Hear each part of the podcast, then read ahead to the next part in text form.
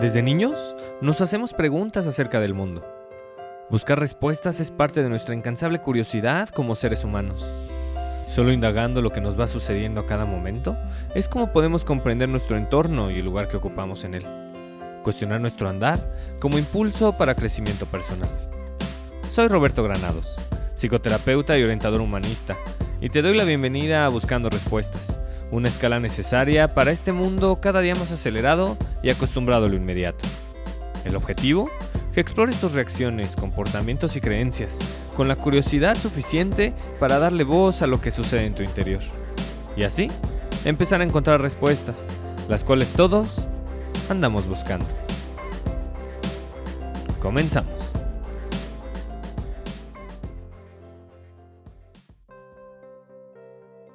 La diferencia es lo que nos une. Es a partir de descubrir todo aquello que no somos, cómo es posible ir construyendo nuestra propia identidad. Nos reconocemos como seres humanos a partir de darnos cuenta que las características que nos unen como humanidad nos separan del resto. Las particularidades que nos definen son las que nos diferencian de otros animales, de los objetos y de las plantas. Así como no somos caballos, ni edificios, no somos el cielo ni tampoco un rosal.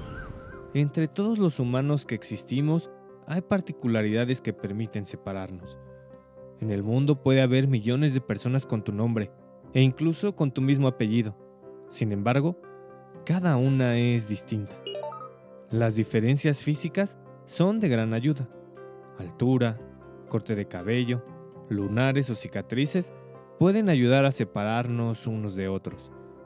No obstante las diferencias físicas, lo que realmente nos hace seres únicos e irrepetibles son nuestras actitudes, creencias, hábitos y comportamientos. De lo contrario, unos gemelos bien podrían ser confundidos más allá de su parecido físico.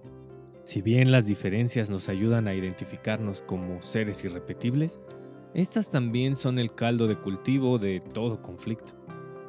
Hablar de conflicto es entrar en un terreno movedizo, el cual suele ser incómodo de atravesar. Las sensaciones comúnmente relacionadas con el conflicto son tensión, incertidumbre, enojo, inseguridad, nervios o parálisis. Todas ellas sensaciones displacenteras. No es casual que, como sociedad, hemos llegado a la generalización de que los conflictos son malos y no tienen razón de ser. A pesar de dicha generalización, la realidad es que los conflictos son una oportunidad inmejorable de crecimiento, siempre y cuando estos puedan sostenerse lo suficiente para aprender de ellos. Antes de aprender a sostener un conflicto, es primordial descubrir cómo surge. El conflicto es un choque de diferencias, el cual emerge cuando tus valores se ponen en entredicho y se ponen en jaque tus principios y creencias un conflicto común y que ejemplifica claramente la discrepancia de valores es la educación de un hijo. Si ambos padres no están en sintonía respecto a la línea por la cual quieren educar al recién llegado, es indudable que surjan conflictos. Otro ejemplo son los conflictos de pareja, en donde una acción tan cotidiana como apagar la luz de la cocina o dejarla prendida, o ver la televisión después de las 11 de la noche, puede desatar una acalorada discusión. Al final del día, todo conflicto es un conflicto de valores, donde los argumentos son solo la forma de manifestar y defender algo más profundo. Cuando surge el conflicto, se ve amenazada nuestra estabilidad. Frente a dicha amenaza, nuestro instinto animal de supervivencia nos orilla a elegir entre dos opciones, el ataque o la huida. Quien opta por atacar puede herir y también ser herido. Quien opta por huir, se aleja para ponerse a salvo. En ambos casos, quien entabla un conflicto desde esta perspectiva corre el riesgo de encontrarse, ya sea con una sensación de pérdida, pues lastimar al otro puede ser el detonante para que no vuelva, o con una sensación de debilidad, frente a la posibilidad de ser sometido a la realidad del otro. Terminar el conflicto antes de tiempo, es decir, alejarse, o escalarlo a violencia, es decir, atacar, son formas disfuncionales pero muy comunes en nuestra sociedad actual, de actuar frente a los conflictos. Violencia no es simplemente golpes e insultos. El hecho de querer imponer tu punto de vista por encima del de los demás es violencia. Violencia implica invalidar al otro. Para evitar huir o atacar, es fundamental aprender a sostener el conflicto, el cual es una oportunidad para ampliar nuestra perspectiva. ¿Cómo sostener el conflicto? Primero que todo, con curiosidad. Sentir curiosidad es la clave para adentrarse en el proceso del otro e indagar qué es lo que lo lleva a pensar de la forma en que lo hace. Activa tu curiosidad preguntándote, ¿cómo es que la otra persona llegó a esa conclusión? ¿O qué habrá vivido para considerar eso que dice como su mejor opción? La curiosidad es el paso previo indispensable para experienciar la empatía, la cual nos surge por simple voluntad tener la capacidad de frenar nuestros instintos y en lugar de atacar o huir, optar por activar la curiosidad no es sencillo. La única forma de lograrlo es practicar. La curiosidad es un músculo y solo se fortalece mientras más lo utilices. Procura vivir con curiosidad en todo momento, preguntándote con frecuencia qué será lo que lleva a las personas de tu alrededor a actuar de la forma en que lo hacen. Entre más lo hagas, incrementas la posibilidad de tener la conciencia de hacerlo también frente al surgimiento de un conflicto. Cuando permites que surja la curiosidad y sostienes el conflicto de forma funcional y ambas partes pueden expresar su punto de vista, es posible rescatar las diferencias e integrarlas.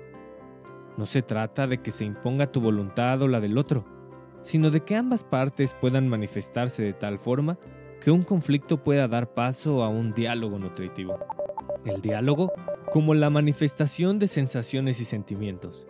El diálogo como la oportunidad de abrir el corazón para recibir al otro, poner atención a lo que surge, dándole voz a nuestras similitudes y a nuestras diferencias.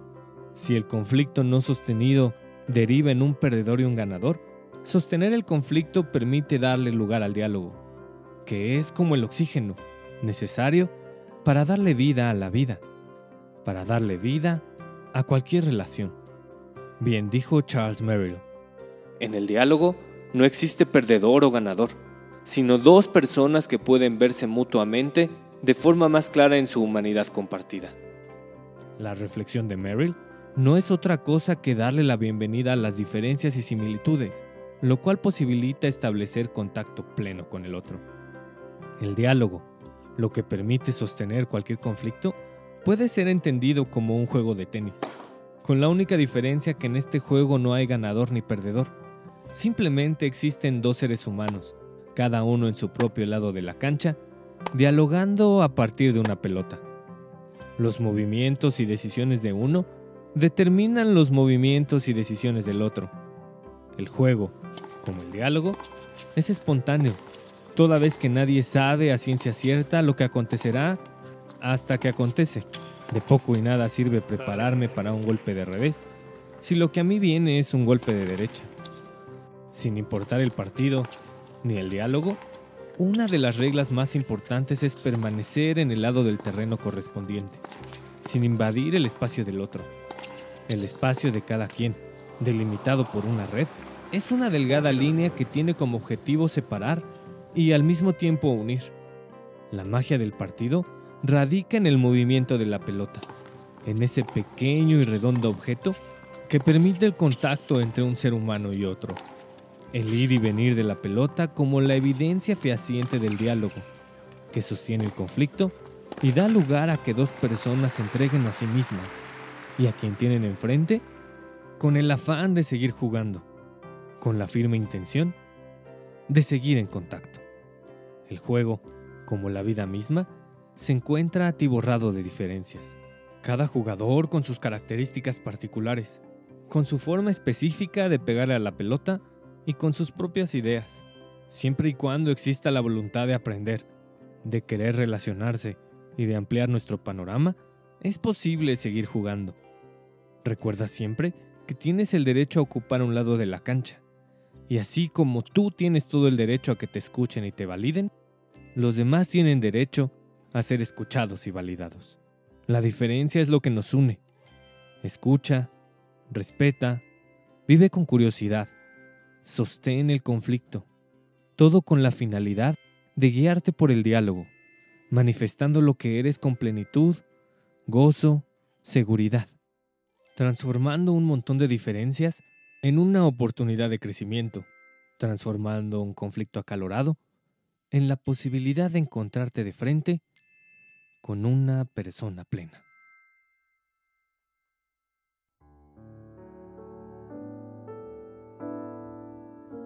El aire acepta el vuelo del ave que lo cruza, y la tierra las raíces del árbol que la penetran. El paisaje tolera el viento que desordena sus formas, y el agua el ir y venir de los peces que se desplazan. El silencio soporta el trueno, y el cielo se deja recorrer por el oro de los relámpagos. El nido admite el huevo que será después retoño ingrato y ha de abandonarlo. Pero nosotros, nosotros hemos cultivado la intolerancia. Un poema de Margarita Schultz.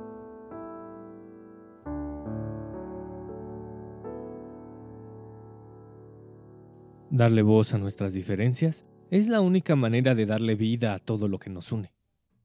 La próxima ocasión que frente a ti surja un conflicto, date la oportunidad de sostenerlo y descubrir un poco más sobre cuáles son los valores que te rigen y, al mismo tiempo, aprender de la visión de la otra persona.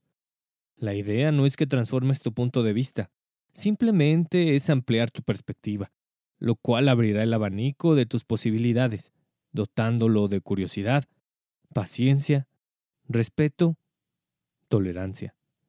Sostener el conflicto no tiene nada de malo. Al contrario, es una situación idónea para darle espacio a la novedad y seguir conectando de forma auténtica con los demás. Hemos llegado al final de este episodio, una escala más en este infinito sendero de introspección. Recuerda suscribirte a este podcast. También compártelo, lo cual ayudará a que este vehículo de desarrollo siga en crecimiento y así hagamos de este camino de autoconocimiento uno más concurrido.